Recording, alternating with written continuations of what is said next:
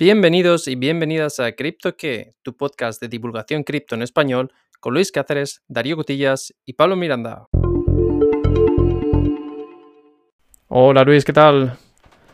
Hola Darío, ¿qué tal? Muy bien, ¿cómo estás? Muy bien, muy bien. Hola Pablo, ¿qué tal? Buenas Darío, buenas Luis, muy bien.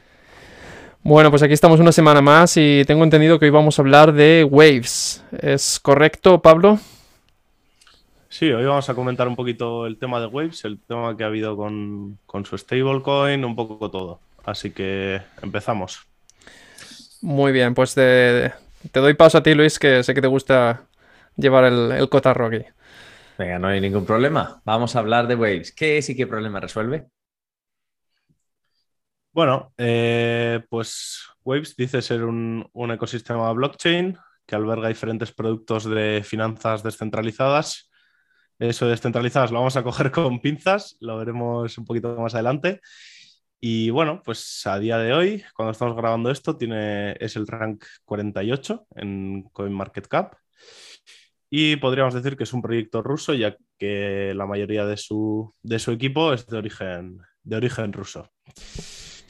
Y nada, eh, bueno, esto fue una ICO en abril de 2016 que, bueno, llegaron a recaudar 30.000 Bitcoin, que por aquella época eran unos 12 millones de dólares. Ahora mismo serían un poquito más.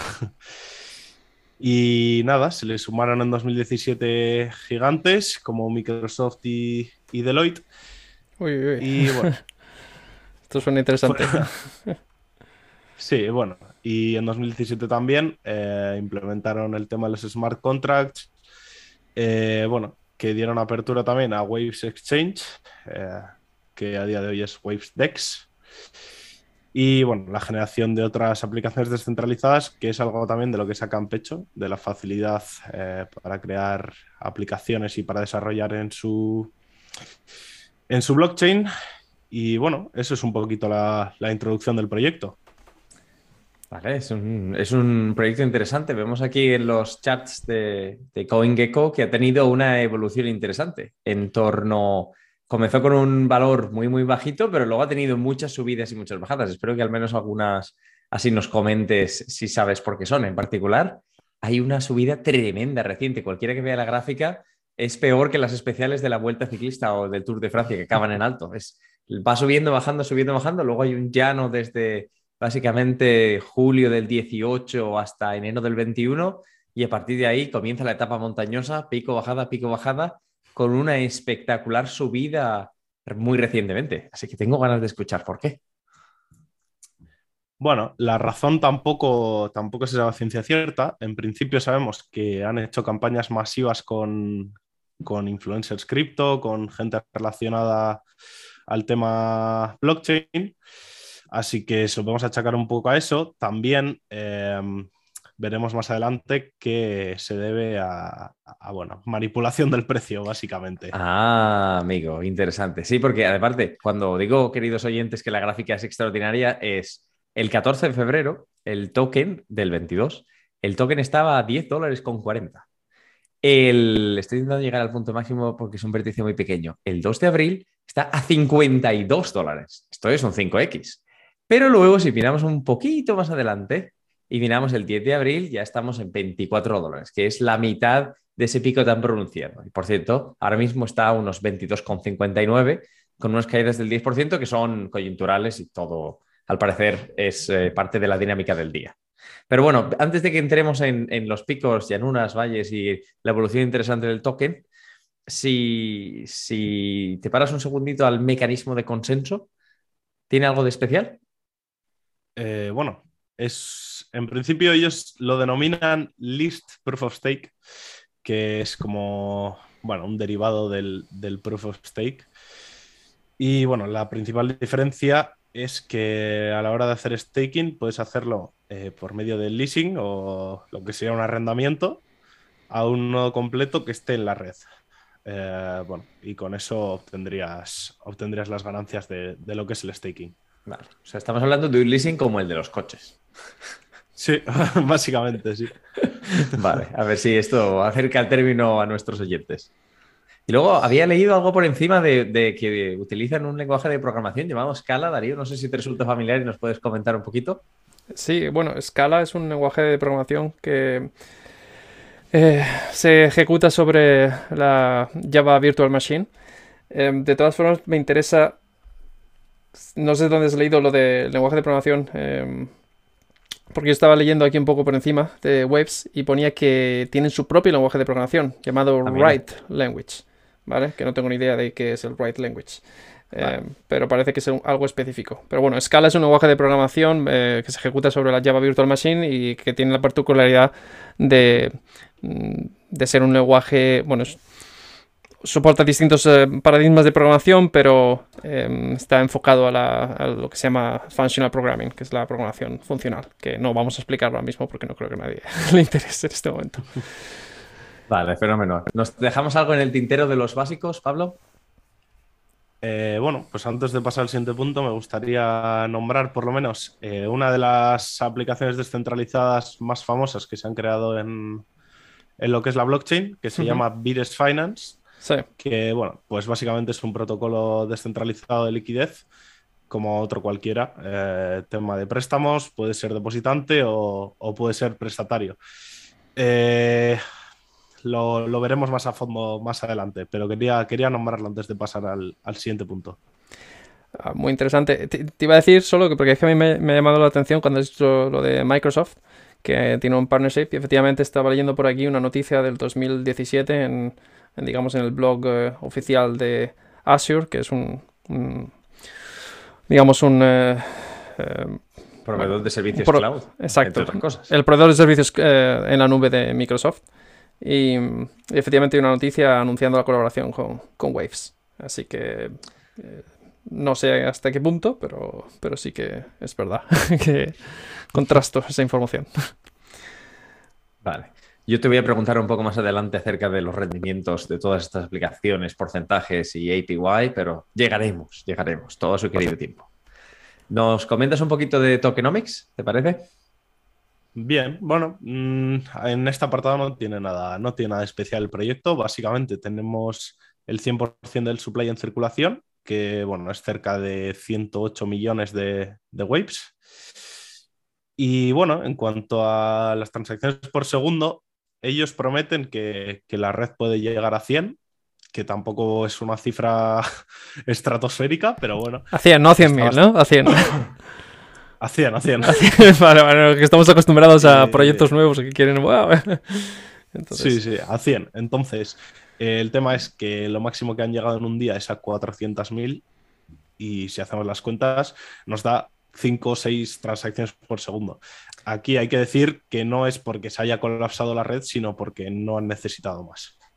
No, que lo que, hay, lo que aquí nos falta parece ser volumen. De todas maneras, tengo una pregunta 5 o 6 transacciones por segundo es, ¿es terreno Bitcoin o es terreno Ethereum? Estoy intentando recordar por encontrar el paralelismo. Pues no, no recuerdo ahora mismo, pero tiene que andar por ahí. Tiene que no pasa nada. Luego, luego, lo, miramos y lo contrastamos. Pero si no, si no recuerdo mal, creo que es terreno Ethereum o algo así. Pero vale, sin problema, lo miramos.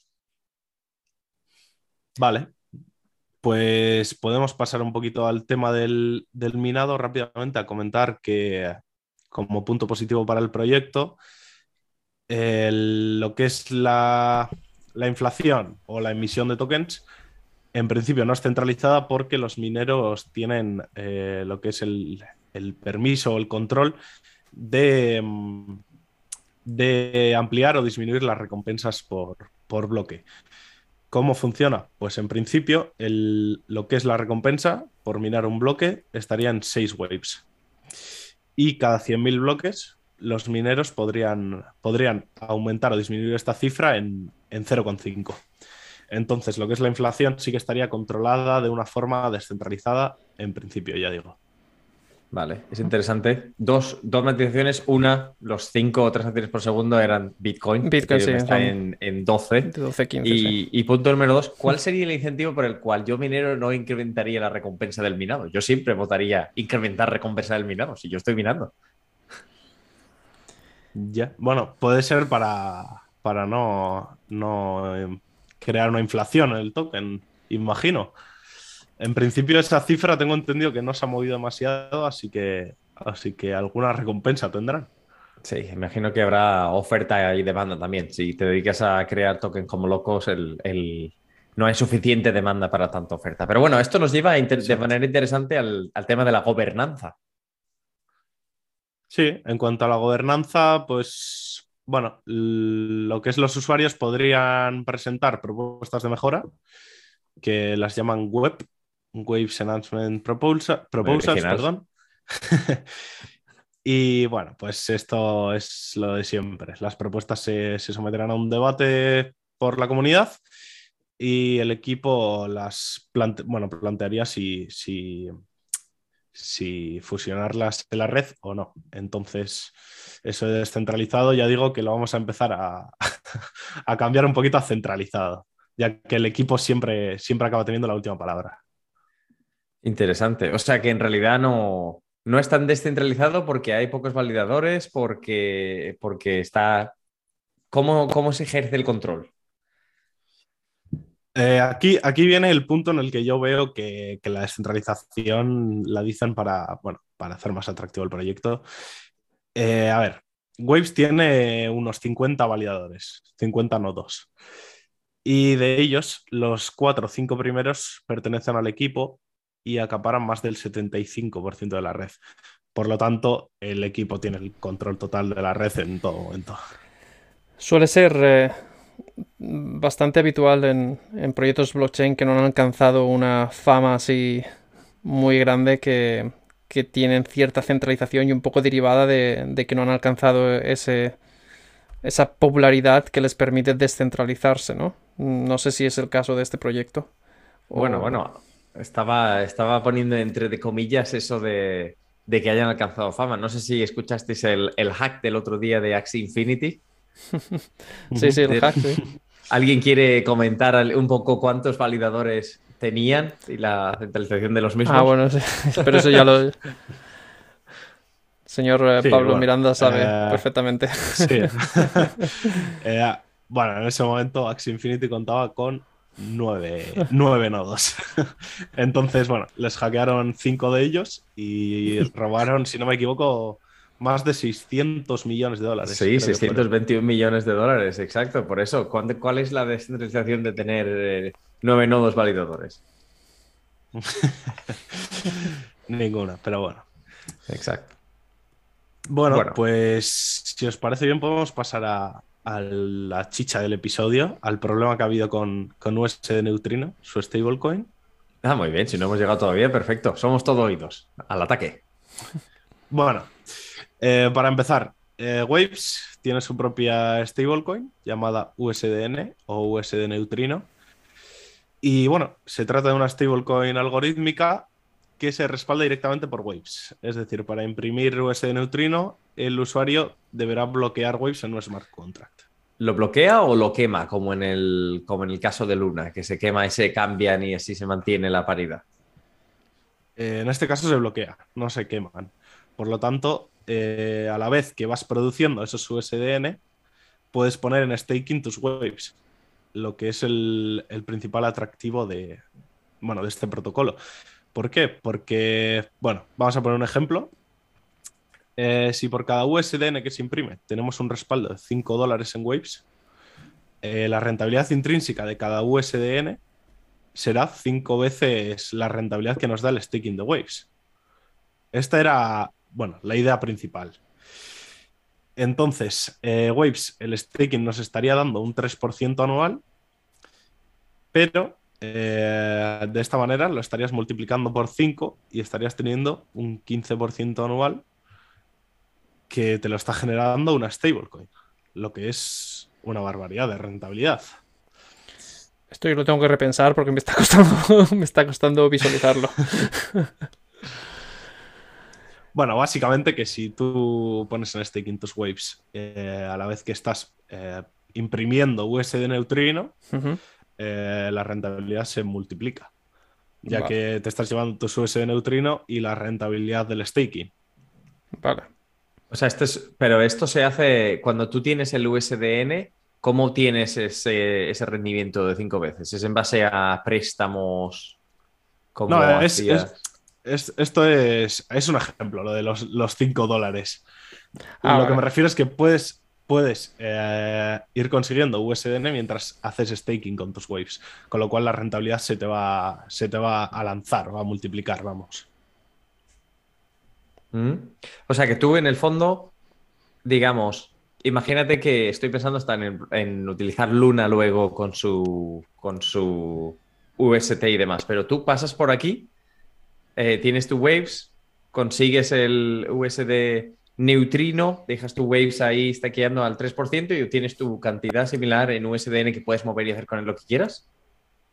Exacto. Y luego esa, es la, ide- esa es la idea principal. Ah, interesante. Esa es, esa es la idea principal. Ahora vamos a, vamos a seguir avanzando y vamos a ver que, que no es oro todo lo que reluce. ¿Y este 3% es una cosa que está fijada por, por la plataforma? O sea, ¿o es una cosa Sí, este, este, no, este staking es, es de un 3% el de Waves. Vale. Vale, decías que, Vale. que esto no es solo todo lo que reluce, así que ¿qué es lo que no reluce? Eh, lo que no reluce es que se puede hacer un efecto bola de nieve y manipular el precio, como hemos dicho antes, eh, con un proceso realmente que es bastante sencillo.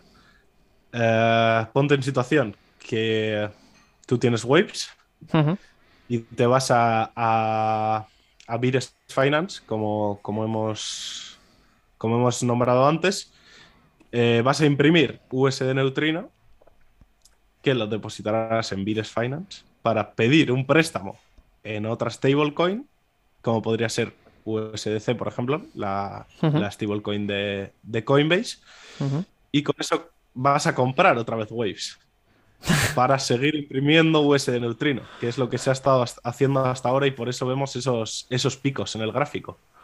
No sé, si, no sé si ha quedado claro, no sé si me he explicado bien.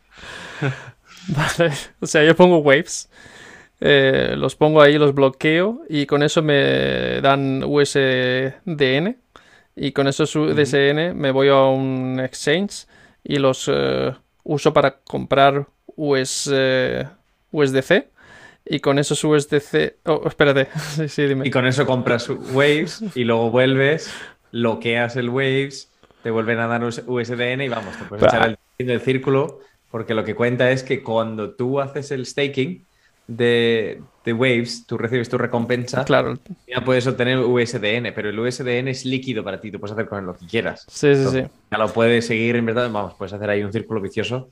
Pero que yo, yo que he estudiado termodinámica hay un, hay un principio muy básico que es que, que esto de la, la máquina de la, o sea, la máquina que produce energía infinita no es posible, ¿vale? No es posible, esto tiene que haber ahí, tiene que haber una trampa. ¿Dónde está la trampa?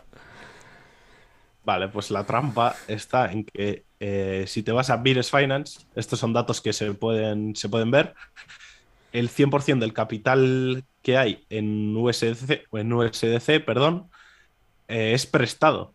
Es haciendo este proceso que hemos, que hemos comentado. ¿Qué pasa? Que si tú quieres ir a retirar el capital que tienes en Bires Finance, eh, ahora mismo no puedes. O sea, una especie de corralito, o, o qué es esto? Sí. Sí, claro, el hecho de que, de que nadie tenga ese capital como tal, porque es prestado, hace Sí. que, que el, que el propio Virus Finance no tenga la liquidez para, para pagar a- al usuario que quiere ir y retirar su dinero. Vale, y cuando eso pasa, ¿cuál es la consecuencia? Que deja de valer. O sea, pierde valor el Waves. O sea, Eh, la consecuencia ha sido eso. eh, al tú no poder retirarlo, pues obviamente al, al usuario medio no le ha gustado eso. Entonces, por eso vemos esos picos tanto alcistas como más bien bajistas. hmm, Y por eso vimos, eh, si te vas al gráfico de, de la propia USDN, vemos que hace una semana eh, bajó hasta los 0,66 dólares. Estamos hablando de una stablecoin que debería tener paridad con el dólar. vale. Y que en teoría está, ojo, el neutrino USD está en el top 100, tiene un billón de market cap. Lo que pasa es que sí, tal y como comenta Pablo, Tiene aquí unos vaivenes que no son normales, de hecho, no. El, lo que tiene aquí la gráfica es un chiste que no es de stablecoin. Llegó a 78 céntimos con 111 millones de volumen, vamos. Claro. Bueno, se supone que cuando está a ese nivel, la gente estaría motivado para comprarlo, ¿no? Porque tiene una ganancia asegurada. Suponiendo que vaya a haber liquidez, claro, es lo de Claro, si, tú eres, capaz de llegar al momento y comprar el USDN a 78 céntimos, sabes que ganas 22 céntimos por cada USDN que compres simplemente esperando. Pero en general, a mí este tipo de protocolos en los cuales se puede manipular de manera relativamente sencilla el precio y que luego tú en realidad lo que estás haciendo aquí básicamente es cambiar tu Waves por USDN, pero si imagino que si en algún momento quieres desbloquear tu Waves original que tú dejaste ahí, tendrás que aportar lo que te llevaste en USD. Claro, ahí, ahí está el problema, que mm. al haberse hecho todo de forma tan artificial, eh, luego faltaban fondos y faltaba liquidez por todas partes, porque el 100% estaba por préstamos, estaba prestado, entonces no había liquidez por, por, ninguna parte y por eso vemos, vemos esos picos en, el gráfico que no son, no son normales para una stablecoin, claro. Me imagino que esta aplicación eh, Virus Finance estará. No, no tiene la solidez como para tener este tipo de eh, intercambio. A mí una cosa que me llama la atención de este proyecto, así a, priori por lo que hemos estado comentando. O sea, al final cuando hablamos de qué es y qué problema resuelve, estamos hablando de que al final está intentando ser una plataforma de finanzas descentralizadas pero ¿qué problema realmente estás solucionando, sabes? O sea, ¿qué hay de nuevo en este proyecto que no existe en otros proyectos? Es un poco la, que, la pregunta que me estoy haciendo ahora mismo. Nada. Porque cuentas, nada. Es un primo de Luna. Sí, bueno, ellos lo que, lo que sí remarca mucho en su página y en sus redes y tal es la, facilidad que hay para, para desarrollar y tal en su, en su blockchain, básicamente. Pero sí que es verdad, tampoco he investigado a fondo el tema del, desarrollo, pero no hay nada que nos, que nos indique que, que, es más fácil que en cualquier otra blockchain, vamos. Ya, lo que pasa es que esto de la promesa de es muy fácil desarrollar, al final lo de siempre es muy fácil desarrollar, pero vienes y, creas un nuevo lenguaje de programación que al final todos tienen que aprender, pues aunque sea muy fácil de desarrollar, de primeras no tienes la base de desarrolladores que a lo mejor tienen otras eh, blockchains que están utilizando un lenguaje más estándar. Entonces puede que sí, puede que efectivamente el lenguaje está muy bien pensado para, para el desarrollo blockchain. Pero sí, ese es la única, el único aliciente, porque hemos visto varios blockchains que básicamente te dice, no, si vas a poder desarrollar muy fácil, etcétera, etcétera. Y el muy fácil se puede interpretar de distintas formas. Puede ser que sea muy fácil porque es, es similar a, O sea, se utilizan tecnologías eh, similares a, las que los desarrolladores están normalmente eh, habituados. O puede que sea muy fácil porque inventan una nueva cosa que en teoría es muy fácil de aprender, pero si luego nadie quiere aprenderla, pues eh, por muy fácil que sea, es, es también una cosa poco útil. Pero bueno, no. Hay que, comentar un par de cosas además. Sí. Una, veo aquí que tienen un juego interesante, Wavestacks, que es un, juego de collectibles NFT que va de patitos, que parece ser eh, relativamente interesante dentro de la esfera. Pero vamos, lo que, lo que te iba a decir, Darío, por cerrar tu punto, puede ser que, a ver, si tú trabajas en marketing no vas a decir, no, ven a desarrollar nuestra blockchain. Es tremendamente complicado y nadie se entera de nada. Esto no ayudaría a los desarrolladores venir a desarrollar nada. Tienes que decir que, aunque sea un nuevo lenguaje, es extremadamente fácil, es compatible, lo van a adoptar muchos otros en el futuro. A nadie le interesa aprender algo que acabas de desarrollar tú ante taller. Era tremendamente complicado. Exacto. No, no parece. Yo cuando lo veo, y según nos lo has comentado, no le veo nada en especial en materia de ventaja competitiva o por qué tendríamos que tener un ojo a Waves respecto a otros protocolos, otras ideas. No le veo nada diferencial del top 4 de, finanzas descentralizadas y smart contracts, como quien dice. Vamos, si yo fuera Ethereum no me pondría nervioso. Si fuera Solana tampoco. Y si fuera Luna tampoco. O Algorand. No, yo. O Algorand también. bueno, yo realmente os, quería traer esto porque me ha parecido interesante el tema del problema que ha habido con, con, la stablecoin y tal, porque sí que ha habido mucho revuelo en, redes sociales y tal. Y bueno, es, me parecía interesante comentar el tema de, que no siempre porque te prometan que, es una moneda estable va a serlo. Entonces hay que tener cuidado con en qué monedas estables vas a dejar tu dinero. Correcto. Una muy buena reflexión, de hecho. De hecho, os voy a dejar una, una reflexión para que, lo, para que lo penséis y lo comentemos en siguientes episodios. Viendo que tantísimos proyectos que son de similar naturaleza están recibiendo financiación y además reciben bastante financiación, empieza a preguntarse uno, ¿hay burbuja en el mundo blockchain? Eh. una reflexión interesante. Con eso lo dejar como una pregunta abierta para el cierre del episodio. Queridos oyentes, como siempre, nos podéis mandar vuestra opinión en twitter.cryptoque.com y si tenéis dudas o preguntas, preguntas arroba cryptoque.com. Hacemos la ronda final de pulgar arriba, pulgar abajo. Venga, yo me lanzo a la piscina el primero, que suelo ser el más aventurado. No me acerco ni, ni con un. No lo toco ni con un palo. Pulgar hacia abajo. Pablo. Yo, yo creo, que con, lo que he comentado creo que está clara mi opinión, vamos, pero sí, opino, opino como Luis. Vale, pues mi opinión es que si un proyecto que, se, que una de las partes importantes es que tiene un stablecoin que no es stable y que tampoco aporta grandes novedades así a, primera vista, la verdad es que me mantendría un poco escéptico. Aunque a primeras el nombre de Microsoft me ha atraído mucho porque digo, bueno, estos sabrán lo que están haciendo. Pero bueno, así no a priori. Solo, no solo Microsoft, sino Deloitte también, también es una de las cuatro grandes del mundo de la auditoría. Cierto. Sí, nada, a ver, básicamente lo que tiene este proyecto, en mi opinión, es que es una máquina de hacer marketing. O sea, ha contratado a muchísimos influencers, a muchísimos medios para que hablen del, bueno, para que hablen positivamente de él. Y bueno, pues ya hemos visto que lo que ofrece pues tampoco es nada del otro mundo. Así que los que nos están escuchando, líderes del proyecto de Waves, si queréis que cambiemos nuestra opinión, podéis contactarnos y ya os cambiaremos nuestra visión. Bueno, aquí, aquí lo dejamos. Eh, muchas gracias, Pablo, por eh, darnos este tema y comentarnos estos problemas. Y un saludo a todos nuestros oyentes y también un saludo para Luis y para ti, Pablo. Hasta la próxima. Hasta la próxima, un abrazo. Adiós.